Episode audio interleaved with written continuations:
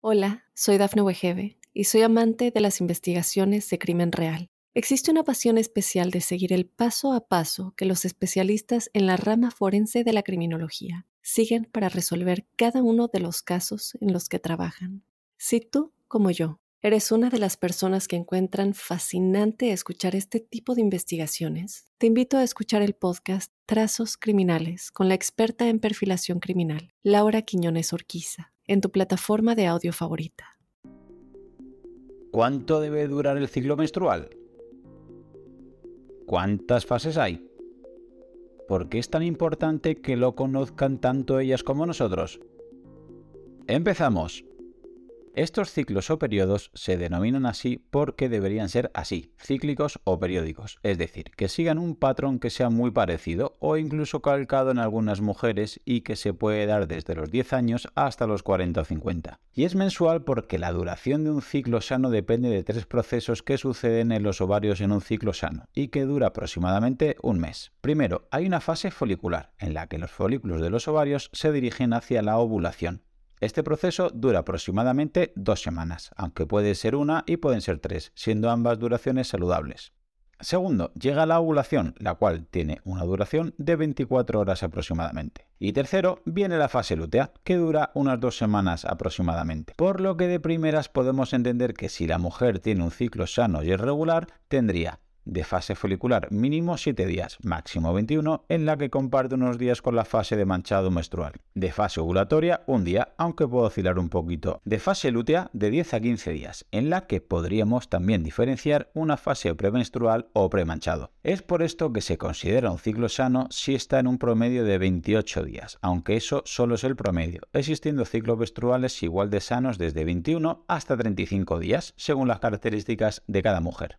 Y aquí, como siempre, hay que individualizar. Hay mujeres adolescentes que tienen fases foliculares de 30 días o más y si tienen los mismos 10 o 15 días de fase lútea, su ciclo puede ser de 45 días. Y por otro lado, lo más usual en una mujer adulta es tener periodos foliculares de 10-12 días, lo que hace que oscilen los ciclos menstruales entre 21 y 35. Para saber la duración de tu ciclo menstrual se debe registrar desde el primer día de sangrado fuerte. Este realmente sería el día 1 de tu ciclo o periodo, ya que los días de sangrado más suaves antes de este primer día fuerte no son parte del presente ciclo que comienza, sino que son los últimos del periodo anterior. Por lo que ya sabes que para conocer tu longitud de ciclo deberías contar el número de días entre el día 1 y tu próximo día 1, para saber si tu ciclo es regular o no lo es, y si está entre 21 y 35 días si eres adulta o si llega hasta los 45 días inclusive si eres adolescente.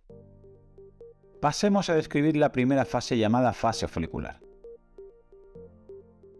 Podríamos decir que ocupa desde el manchado hasta aproximadamente 10, 12, 14 días del periodo. Y aquí la mujer se encuentra muy muy bien. De hecho, es muy común en esta fase tener un poco más de volumen en el pecho y más contorno en las caderas, por ese aumento de estradiol le brillan un poquito más los ojos y tiene la piel más hidratada porque sintetiza más colágeno, sube su hemoglobina y se nota con menos fatiga, por lo que tendrá más ganas de entrenar, aumenta su glucógeno sintetasa y los hidratos de carbono le engordan menos, por ir más al músculo y al hígado, por esa subida de estrógeno de repente es más optimista ante retos nuevos, viste con colores más vivos, es más extrovertida y le apetece más salir con amigos y lo que antes del manchado le parecía mal, ahora le parece muy bien. Y no, no es que sean bipolares, simplemente es que su ciclo menstrual es muy cambiante y con esos cambios hormonales vienen consecuencias. Esta fase folicular se llama así porque los actores principales son los folículos que hay en los ovarios, que es una bolsa que tiene dentro un óvulo pero que no está todavía preparada para llevar a cabo su trabajo, llamado ovocito. Es un óvulo inmaduro. Durante esta fase quédate con que el óvulo va madurando dentro de los folículos que hay dentro de tu ovario. Y la importancia fisiológica aquí radica en que produce tres hormonas clave en la mujer, estrógeno, progesterona y testosterona. Pues bien, es muy importante y poco conocido por las mujeres que estos folículos que tienen óvulos inmaduros tardan más de tres meses en madurar, por lo que podrás entender que si tienes un problema en tus folículos no te vas a dar cuenta hasta que pasen esos tres meses. Así verás la importancia de que aquello que no te viene bien para la salud hoy no solo te afecta inmediatamente, sino a largo plazo y desajusta el ciclo menstrual actual. Cuando pasan estos 100 días de maduración, entra en juego la hormona FSH, hormona folículo estimulante, que precisamente hace eso, estimular los folículos para que maduren y crezcan y así producir estrógeno y favorecer la ovulación. Y aquí tenemos un buen chivato para comprender la duración de tu ciclo menstrual.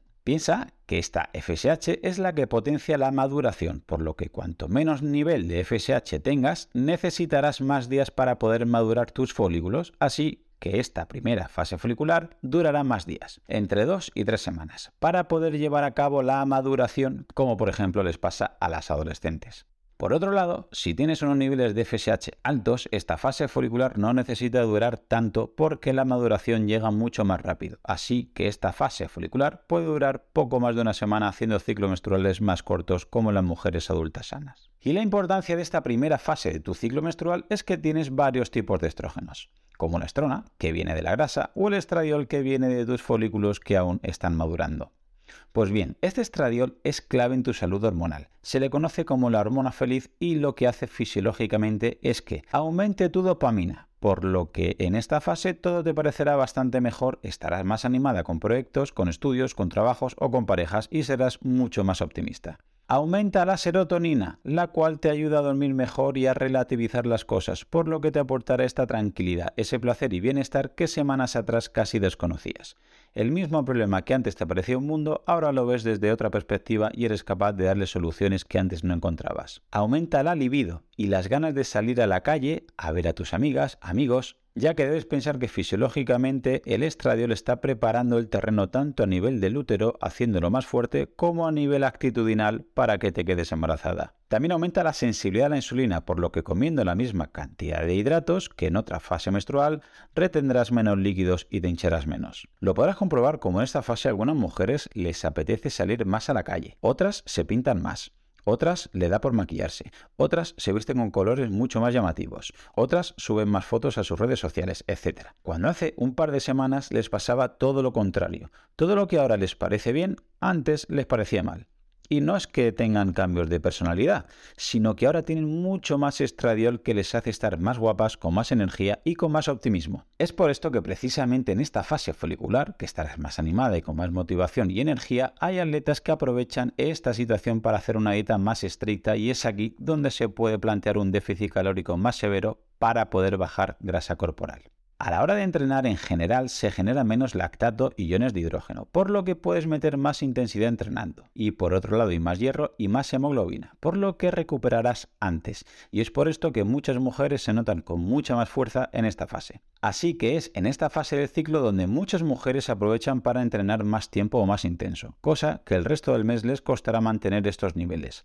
Así que si eres deportista puede ser buena estrategia aprovechar estos días para dar lo mejor de ti. Otra de las cosas que te prepara el estradiol es para facilitar que te quedes embarazada y allanar el terreno del esperma. Y para ello crea una especie de flujo vaginal, flujo cervical o también llamado moco fértil, el cual ayudaría a los espermatozoides a sobrevivir y a dirigirlo correctamente al óvulo. Así que podrás comprender que cuanto más estradiol tenga la mujer es probable que más cantidad de flujo cervical tenga la mujer y más moco puedas observar y esto se suele dar justo antes de los días de la fase de ovulación o fase fértil. Así que no te asustes, aunque obviamente puede variar mucho entre mujeres. En el próximo veremos con detalle cómo siguen evolucionando las hormonas en el resto de fases y cómo se manifiestan y pueden afectar tanto a ellas como a nosotros. Solamente agregar que si te ha gustado, la manera de agradecérmelo es que lo compartas con algún amigo, algún familiar, tu grupeta de entrenamiento o algún compañero. Si ves interesante el contenido y quieres escuchar los próximos episodios, suscríbete en tu reproductor de podcast habitual. También recordarte que me puedes encontrar en Instagram, Facebook y sobre todo YouTube, Twitter o en mi blog, profe Claudio Nieto, donde intento compartir información que creo interesante aclarar y divulgar. Y un último favor, deja una reseña en la plataforma que utilices. Me ayudarás a darme a conocer y que pueda llegar el mensaje a mucha más gente. Así que con esto me despido, muchísimas gracias por escucharme y te espero en unos días por aquí con un nuevo episodio. Hasta pronto.